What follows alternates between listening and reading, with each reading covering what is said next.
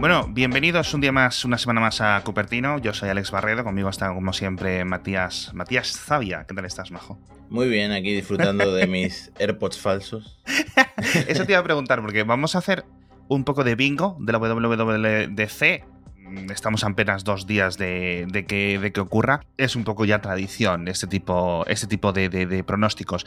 Pero vamos a hacer también lo primero un poco de seguimiento porque habéis tenido muchos comentarios sobre lo que comentamos en el anterior episodio.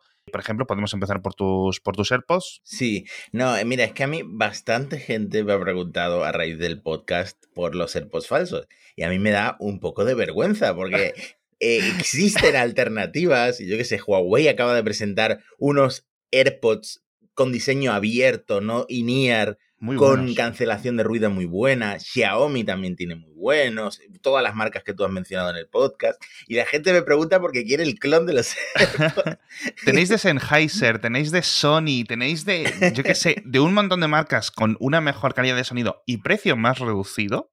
Los nuevos de Pixel, ¿los has visto de Google a 99 euros? Sí, sí, sí. Con la traducción automática, tío. Eso es rollo Star Trek.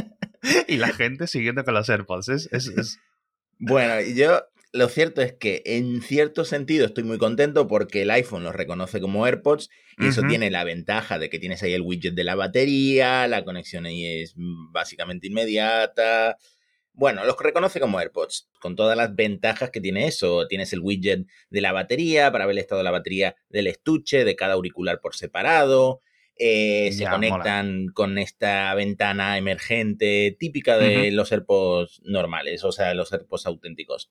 Y por otro lado, una cosa que me dijo, por ejemplo, eh, un chico que tiene un canal de YouTube que analiza un montón de auriculares, el canal se llama Esavant, eh, Horacio Picón creo que se llama él, em, que el control de calidad de estos auriculares, aunque tengan todas las funciones, aunque los más caros tengan hasta audio espacial si tú quieres, tienen Siri, tienen todas las funciones, el control de calidad no se puede comparar al de Apple. Entonces es como una lotería. Y en esta lotería te puede pasar, como me pasó a mí con los AirPods Pro, que de alguna forma interferían con el Apple Watch y dejaba de funcionar por completo los auriculares. O en la lotería te puede salir bien y de repente tienes unos auriculares que te duran dos años. Entonces, por ahora, los míos están funcionando perfectamente, el sonido es muy agradable, todo lo que tú quieras. He encontrado un par de fallitos, como por ejemplo Creo que no son, no es control táctil como los AirPods Pro. En los AirPods normales no sé si va con los micrófonos, si tiene algún acelerómetro, no sé cómo va, pero para cambiar de canción tú tienes que darle dos golpecitos al tallo del, del AirPod. Pues en estos tienes que darle golpes bastante contundentes. Ah, vale. Y lo he, lo he desactivado porque una de cada tres acertaba, ¿no? Eh, luego a lo mejor se me cambiaba de canción solo o se pausaba solo. Entonces eso lo he desactivado. Se puede desactivar desde el menú de Bluetooth. Y desde entonces mucho más contento. Pero ya te digo, yo me quedo con eso que me dijo Savants, que es un poco una lotería, que es cierto que son muy baratos. Por ejemplo, estos, los AirPods normales me costaron 29 euros, pero eh, es una lotería. Te puede llegar algo que te dure dos semanas, te puede llegar algo que te dure un año. Totalmente, totalmente.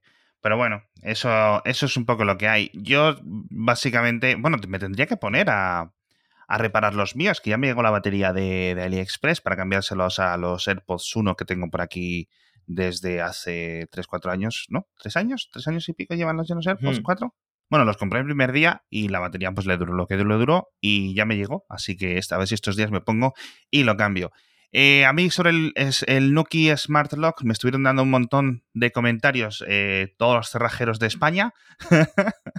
y fue muy gracioso porque me dicen que con este cerrojo que tengo yo, con el eurocilindro, que es muy fácil de que me abran la casa. Y no es que no me criticaban la parte del Nuki Smart Lock, sino que criticaban mi cerrojo, que como dije, no, es uno que me costó 35 euros y, tal. Y me decían que me tenía que haber comprado uno, uno, uno más caro o que tenía que haber optado por, por alguno diferente. Pero bueno, la verdad es que ahí ya al fin y al cabo, eh, los cerrajeros y los cacos, pues son capaces de abrir casi cualquier cosa, ¿no? O sea, si el, este tipo de cerrojos los abren en dos segundos y a lo mejor uno de 100 euros lo abren en cinco segundos, pues te da un poco, te da un poco igual. Al final, la verdad es que muy contento. Un poco, un poco diferente, pero está guay lo de poder abrir a cualquier persona en remoto y saber en todo momento cómo, qué es lo que está ocurriendo con tu, con tu puerta de la calle. Por cierto, en caso de que hubiera cacos, el Nokia Smart Lock te dice, oye, han abierto la puerta. Así que algo, algo extra hay. Que hay un montón de gente que tiene las típicas cámaras inteligentes, estas de vigilancia para los perros o para tenerlo un poco por tu casa, en el salón, etcétera. Y solo tiene una y la tiene puesta en la entrada, que yo creo que es el sitio donde yo la pondría, ¿no? Para ir controlando toda esta gente. Pero bueno, así que esa podría ser una segunda, una segunda, un segundo añadido para, digamos, vigilancia de, la, de, las puertas inteligentes. En fin, nos vamos con la WWDC, que ya sabéis que es el lunes, el lunes 7, así que eh, van a venir un montón de cositas, o al menos esperamos que un montón de cositas, y tenemos aquí una lista de cosas. Entonces Matías y yo vamos a ir diciendo, pues si esperamos que esto vaya a ocurrir o no vaya a ocurrir, ¿no? Entonces tenemos todo seleccionado y digamos dividido por categorías, ¿vale? Tenemos hardware, tenemos eh, iPads, tenemos iPhone, tenemos cosas de software de Mac, tenemos varios, pero yo creo que la primera sección debería de ser la, App Store, ¿no? Sobre todo con este juicio que, ha tenido Apple estas últimas semanas. Entonces, dentro de cada una de estas secciones hay unos puntos, los vamos a ir comentando y vosotros en vuestra cabeza estáis de acuerdo o no con, con nosotros y bueno, pues luego ya nos esperamos al día 7 a ver qué es lo que ocurre. En fin, ¿crees que va a haber flexibilidad de pagos en la App Store? Yo creo que sí que van a presentar algo en este sentido, pero que no lo van a anunciar en el escenario. que lo, ah. van a dejar en plan de esas cosas que ponen a lo mejor en letra pequeña al final del evento o de las que después se encuentra la gente en, leyendo no sé qué documento, viendo no sé qué presentación alternativa a la principal. Yo creo que sí, pero que no lo van a ir anunciando a bombo y platillo porque es muy evidente que es por la presión que han tenido, ¿no? Puede ser. Yo creo que es hora. Yo creo que, es hora de, algún tipo. Ya no sé tanto, o bien reducir el porcentaje, ¿vale? Que puede ser, eh, Apple ya lo ha reducido en algunas instancias, o bien permitir pagos eh, de, otros estilos o algo, pero yo creo que sí, ya toca algo. Yo creo que al final lo que va a hacer Apple es eh, flexibilizar ese porcentaje y, y listo. Eh, flexibilidad en la distribución de aplicaciones, que esto puede ser bien que te puedas descargar una aplicación desde la web, como por ejemplo en un Mac, o bien que te las puedas descargar de, a través de eh, métodos alternativos. ¿Tú crees que llegaremos a ver algo de esto en esta WWDC? Me sorprendería. Sí. Me sorprendería. Pero bueno, ojalá, ¿no? Ojalá empecemos a ver eh, cositas que nos permitan tener más plataformas de streaming de videojuegos, que no sean a través de la web, ojalá, ojalá. Sí, yo creo que si cambian o relajan alguna de las reglas, ¿vale? Para este tipo de cosas, sobre todo para poder tener eh, Stadia o para poder tener Xcloud o para poder tener algún tipo de cosas así desde la, desde la App Store, pero si no, pues mira, a través del navegador. Lo que me lleva a la siguiente pregunta.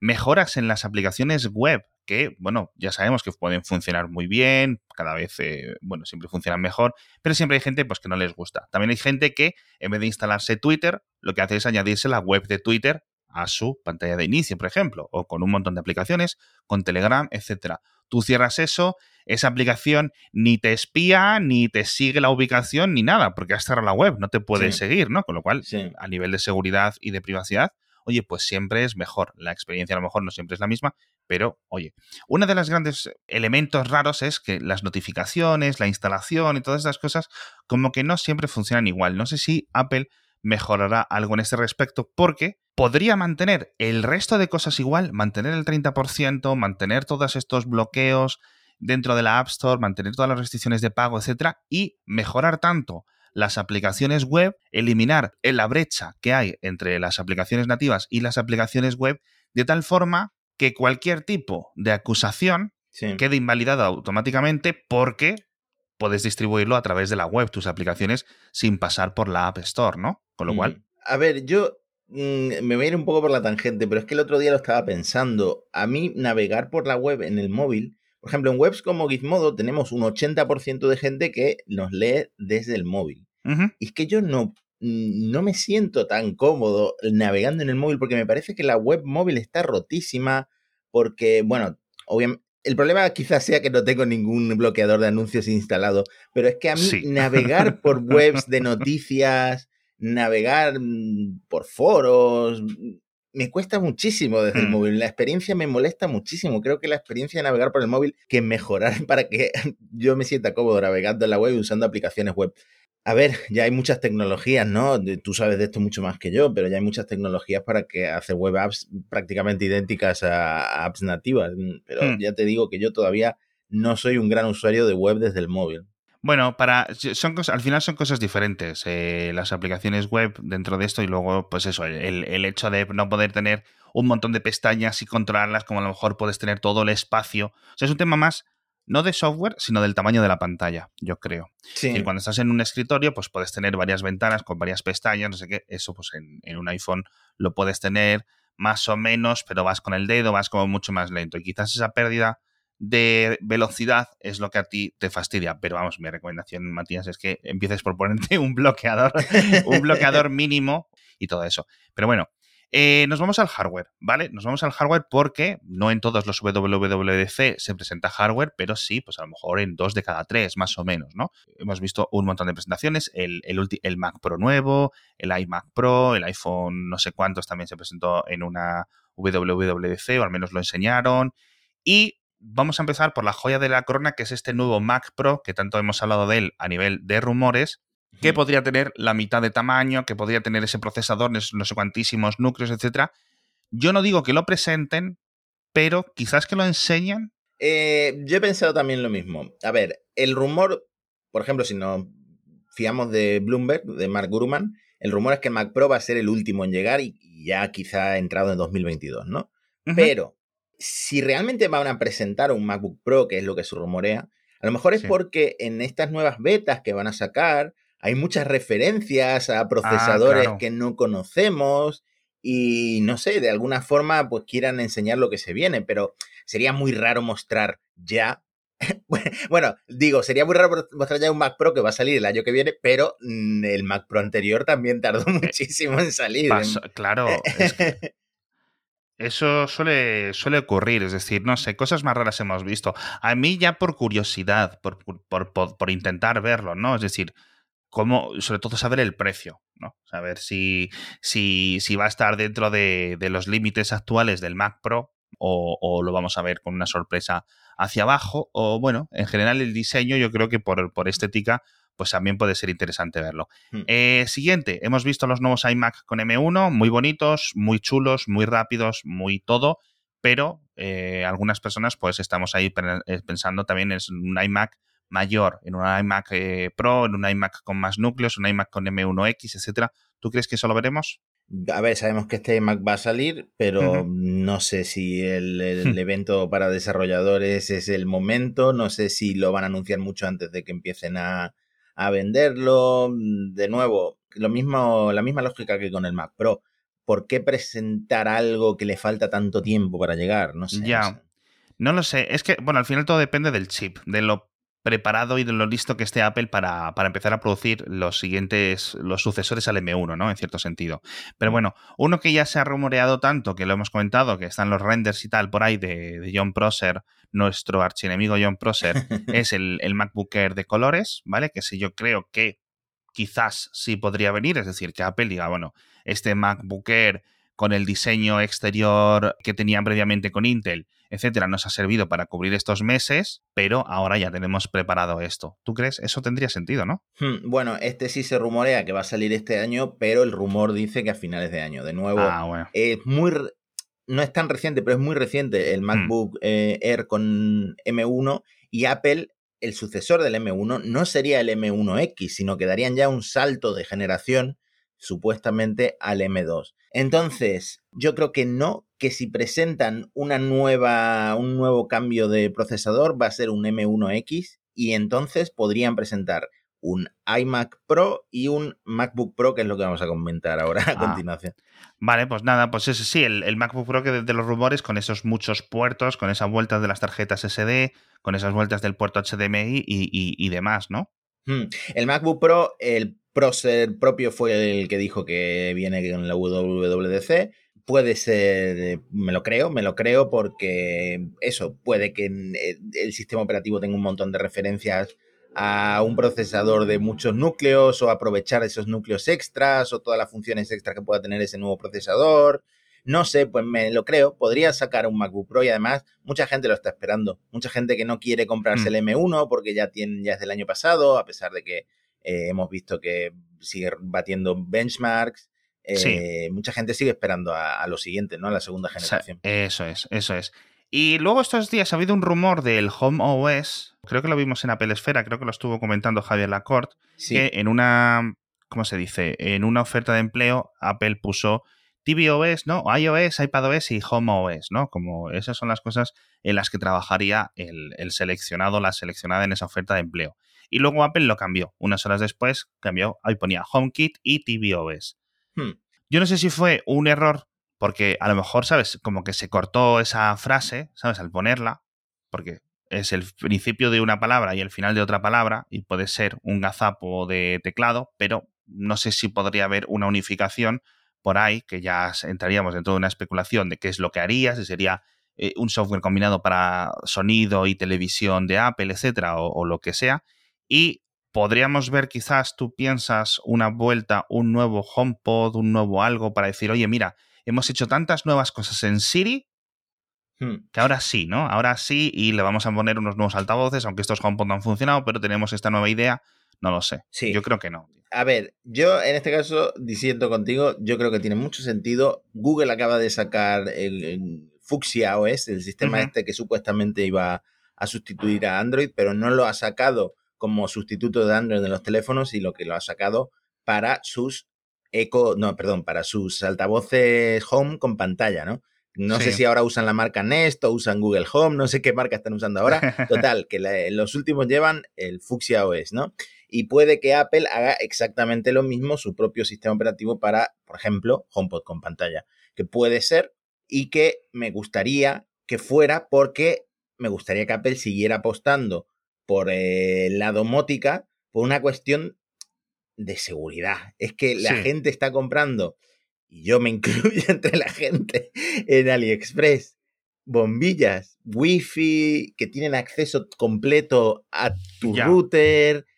Eh, se puede liar una gorda, como ya se ha liado muchas veces. No sé, a mí me gustaría, mm, si sigo armando mi casa con domótica, me gustaría mucho que fuera con HomeKit y que Apple hiciera una apuesta fuerte con este nuevo protocolo que han anunciado también.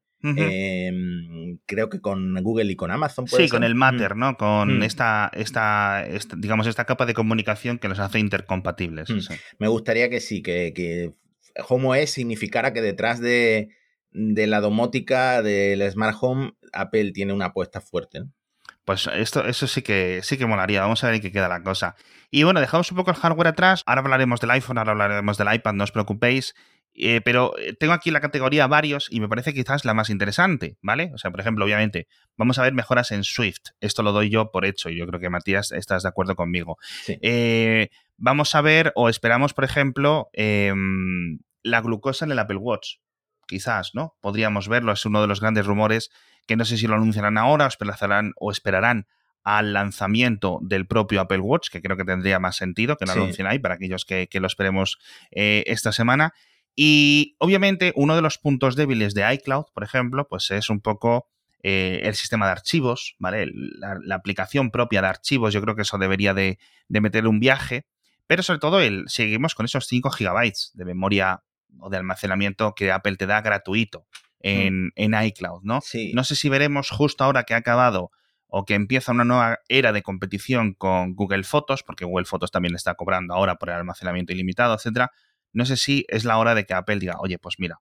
Eh, yo creo que hay muchísima gente, muchísima gente que tiene la ventanita ahí de tienes el iCloud lleno, sí. perenne, perenne ahí en la notificación de no puedes eh, guardar tu copia de seguridad de WhatsApp porque tienes el iCloud lleno.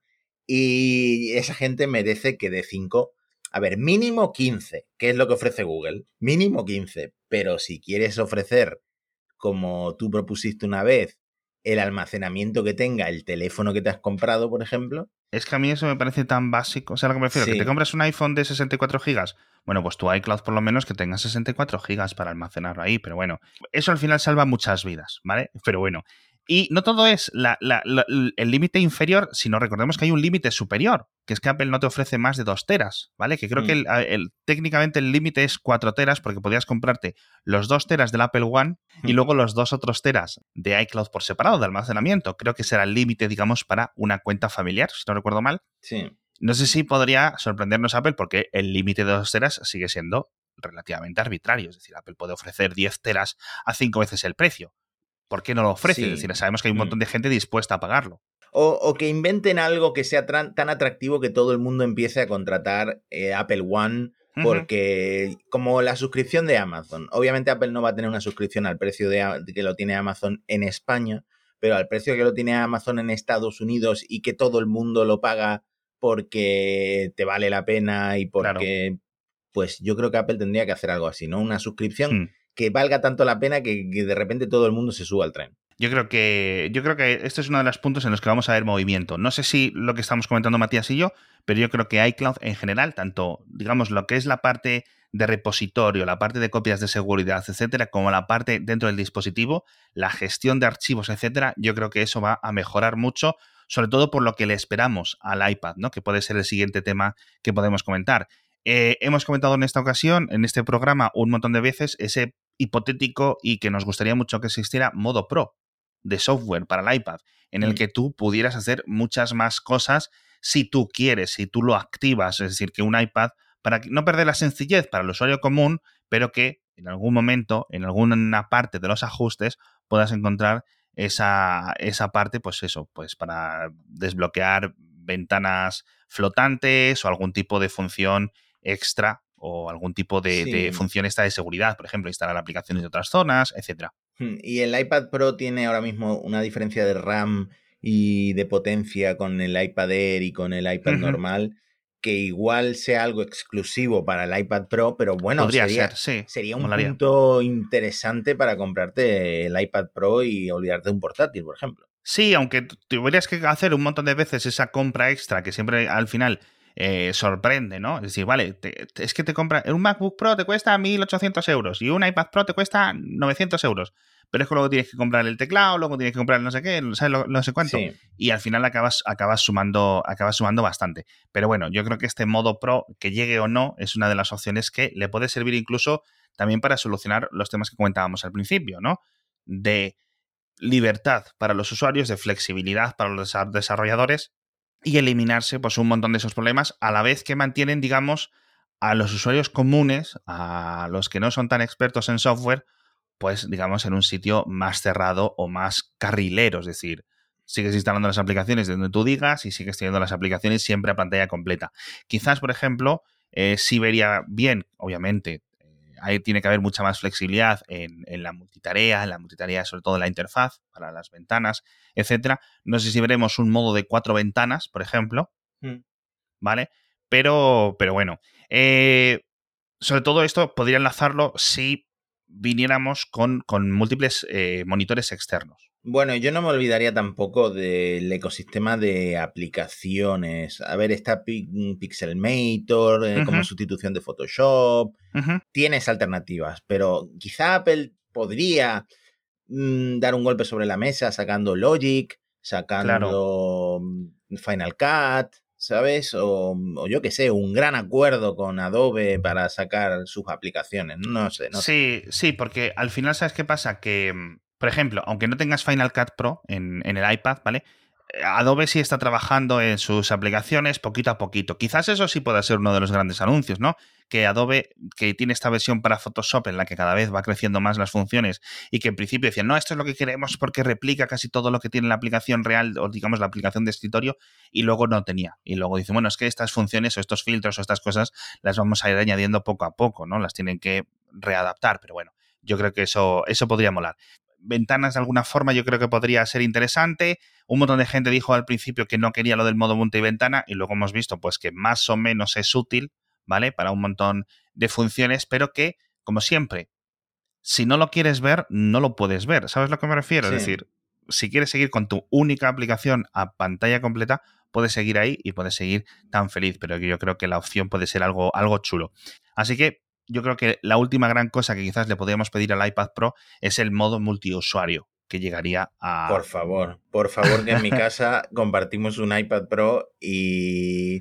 Bueno, hemos encontrado la solución, que es usar dos navegadores. Elena ah, usa Safari y yo uso Chrome o viceversa, no me acuerdo. Pero vamos, usuarios, por favor, usuarios. Claro, porque al final todo lo de la mensajería, ¿sabes? Ahora que va a venir, que ya está confirmado por el propio Mark Zuckerberg que va a llegar WhatsApp para el iPad, Sí. pues un WhatsApp dentro de un sistema de multiusuarios en un iPad Pro, pues sería un- una cosa ya muy, muy, muy, muy atractiva, ¿no? El poder tener tus cosas por separado, el poder, ya es que tú dices, es que tenemos dos navegadores, pero hay que tantas aplicaciones que no se pueden tener duplicadas, pero bueno, Sí. en fin, yo creo que esto, esto sí que sí que molaría y sí que lo convertiría en algo pro, ¿no? Un poco, un poco Sí. más. Sí, totalmente. En el iPhone, fíjate que no ha habido casi apenas rumores en cuanto a un, i- em, Hmm. a un iOS 15, Sí. no hemos visto nada. Hemos visto Cambios eso del de- registro de comida, ¿verdad? cambios de notificaciones, de cómo funcionan las notificaciones, eh, según el contexto en el que estás, si estás Mm. trabajando, conduciendo, durmiendo. Pero bueno, son, eh, son pequeñas cositas que no son Sí. cambios drásticos. Yo creo que este año para el iPhone va a ser muy ligero lo que, lo que veremos. Ojo, a lo mejor me equivoco, como suele ocurrir. pero, pero bueno. Eh, bueno, y luego cosas que son tanto del iPhone como del iPad, como en general, por ejemplo, yo creo que eh, FaceTime eh, sería bueno que tuviera un- un- un- una gran mejora, por ejemplo, para competir con Zoom en entornos corporativos. Esto podría venir muy bien con este sistema multiusuario, ¿no? ¿Vale? Mm. Con lo cual puede ser algo chulo. Yo creo que el tema de iMessage también va a mejorar, pero nunca, o al menos mm, yo creo que se nos ha quitado eh, a todos la, esa esperanza de un iMessage, eh, digamos, multiplataforma, un iMessage en Windows, un iMessage en, en Android, etcétera. Yo creo que eso no sé si llegará, pero quizás, ¿sabes lo que pasa? Que si FaceTime realmente quiere entrar en el mundo corporativo, el mundo corporativo, a pesar de que cada vez haya más iPhone y más iPad, pues sigue habiendo mucho Windows, con lo cual al Apple querer arrastrar FaceTime al mundo corporativo para competir con Zoom y hacerse con todo ese, digamos, ingresos que son jugosos, ¿no? Una especie de FaceTime Plus, ¿vale? Sí.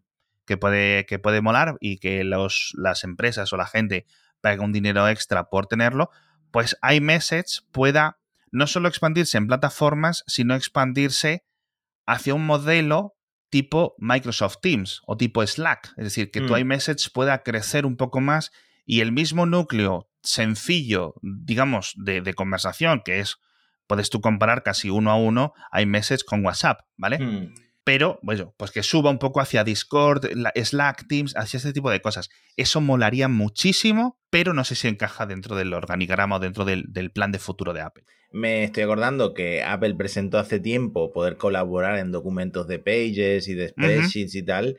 Y yo no sé si la gente usa eso. Es que Apple a nivel empresa, no sé. Bueno, aparte de que la gente le compra a mansalva los ordenadores, no sé, no sé qué penetración tendrá Apple en ese tipo. de- Pues hay algunas cosas que sí funcionan eh, y de todas formas esto ocurre con un montón de las funciones de casi cualquier sistema operativo. Hay funciones que se utiliza más o menos todo el mundo y hay funciones pues, que las utiliza pues, porcentajes muy reducidos de, de los usuarios. Pero bueno, yo imagino que eh, también, por cierto, en, en tema de software de Mac podría haber mejoras en Catalyst, que yo creo que la verdad está bastante bien, aunque poco a poco pues van mejorándolo. Esto lo podemos atar un poco con las mejoras de Swift, de Swift UI y de compatibilidad para que una aplicación de iPhone, iPad y Mac siga pudiendo mantener, digamos, un mismo núcleo.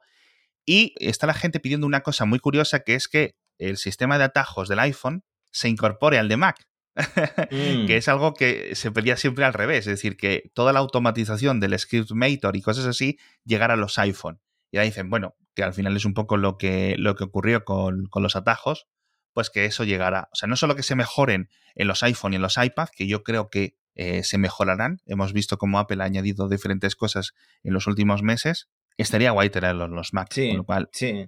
Y tiene todo el sentido. Así que no sé, yo en los Mac y en los iPhone creo que las novedades van a ser pocas. Yo creo que este año, por cómo pinta la cosa y sobre todo por la llegada de este M1 a los, a los yo creo que las, las mejoras de software se van a centrar un poco más en, en esta parte. Pero bueno, también vamos a ver eh, dónde se corta el soporte, ¿vale? Es decir, qué iPads soportan esta nueva versión del sistema operativo, qué iPhones soportan iOS 15, etcétera. Yo creo que para el 6S se va a caer ya el soporte tras muchísimos, muchísimos años.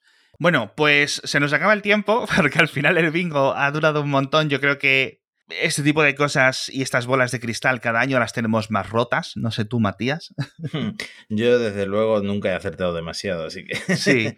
Y en muchas ocasiones nuestras predicciones eh, se mezclan un poco más con nuestros deseos. No es tanto lo que queremos que va y se va a presentar, sino lo que queremos que, ocurra eh, en realidad. Pero bueno, eh, tenemos un montón de rumores más que comentar, tenemos un montón más de noticias, pero vamos a dejarlas para el siguiente episodio. No, bueno, no el, técnicamente el siguiente, en el siguiente será en el que comentemos todo lo presentado por Apple en esta, en esta WWDC, que esperemos, crucemos los dedos, toquemos madera, de que sea una de las buenas. En fin, con esto nos despedimos, nos vemos en unos días y hasta la próxima semana. Hasta pronto.